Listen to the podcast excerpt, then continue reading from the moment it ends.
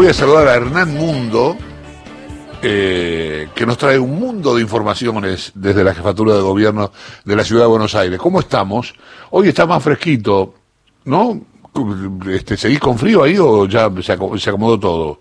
¿Qué tal, Chavo? Buen día, ¿cómo estás? Pero nos asomamos al sol y está, está lindo, está agradable, ¿eh? Es una linda mañana en la ciudad de Buenos Aires, nosotros ubicados aquí, aquí en la zona sur, Parque Patricios, eh, con un mundo de informaciones. ¿Por qué? Porque dentro de la jefatura de gobierno han sucedido cosas con esta eh, conferencia habitual del ministro Fernán Quirós, porque está Horacio Rodríguez Larreta, porque hoy es miércoles y es el día habitual de reunión del gabinete porteño, y porque fuera de la jefatura de gobierno hay una protesta y va a haber otra al mediodía, estamos hablando del personal de la salud, a esta hora es personal autoconvocado de instituciones públicas de la ciudad que está reclamando por mejoras salariales y laborales, así se dice, y al mediodía va a haber una protesta de enfermeros que prometen realizar un acampe, o sea, van a instalar carpas frente a la jefatura del gobierno con este reclamo que están haciendo para eh, mejoras en todo sentido del personal de enfermería en Ciudad de Buenos Aires. Veremos si hay algún tipo de respuesta por parte de las autoridades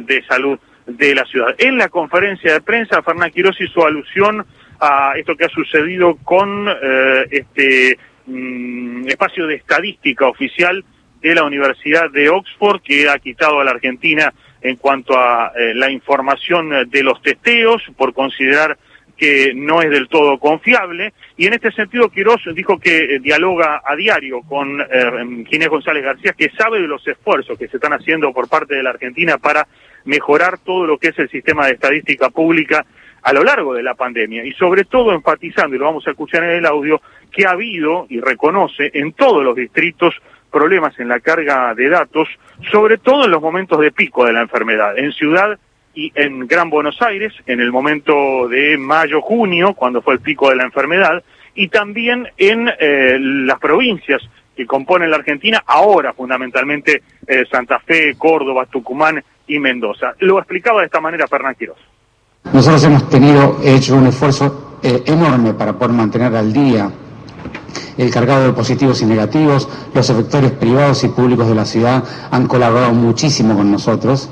Eh, pero por supuesto que el momento del pico, que ha sido para nosotros julio y agosto, fue muy difícil, que es un poco lo que yo entiendo que le ha pasado a las provincias en este periodo, que ellos están pasando el pico de trabajo. Así que hasta donde yo entiendo, eh, el Ministerio de Salud de la Nación ha desarrollado una mejoría del sistema para poder permitir un cargado eh, más masivo, es decir, no uno a uno, sino sobre todo los negativos de una manera más simplificada. Y eso es lo que se ha puesto en práctica la semana pasada.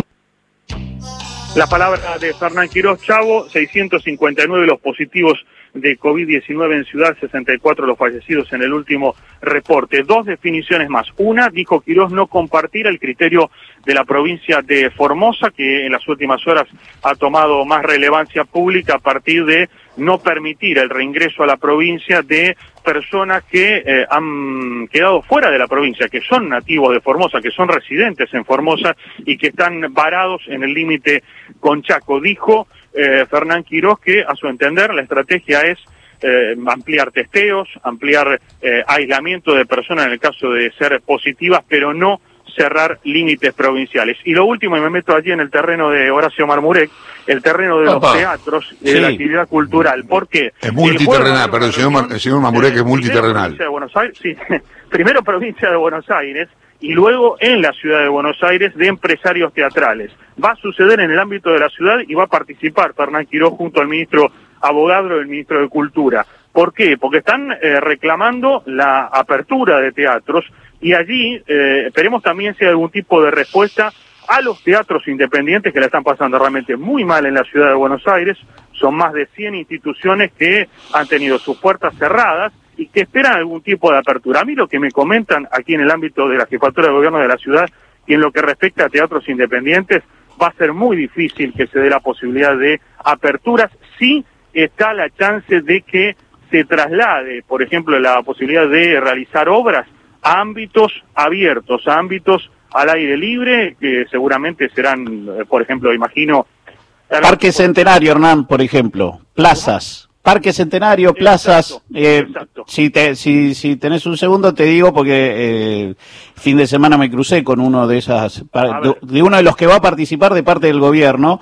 Y lo cierto es que las salas de teatro independiente de la ciudad de Buenos Aires, a veces son de 20, 40 butacas. Claro. Eh, para abrir esa sala independiente de 20, 40 butacas, según las recomendaciones que maneja Quirós, te pueden entrar cuatro o cinco espectadores. Abrir una sala por cuatro o cinco espectadores para una obra de teatro con cuatro personas arriba del escenario es pérdida para la sala.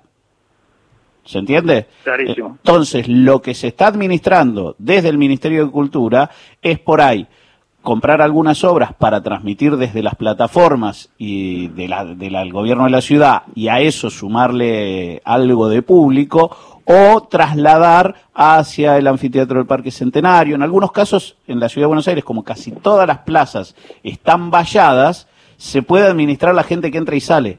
Entonces también es una alternativa y se está evaluando si eso mismo no va a suceder en términos de mm, eh, recitales. Te sumo dos más a todo eso que están trabajando el Ministerio de Cultura y que también está hoy dando vueltas. Hoy en la calle Corrientes ya se ofrecen libre, libros en la, en la calle.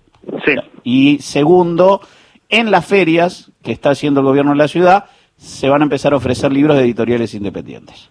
Muy bien, completamos entonces lo que va a suceder y esperamos entonces el resultado de esta reunión que en principio va a ser el jueves por la tarde con la presencia de Quirós y con, eh, obviamente, abogado por el lado de cultura, con la presencia entonces de empresarios del teatro.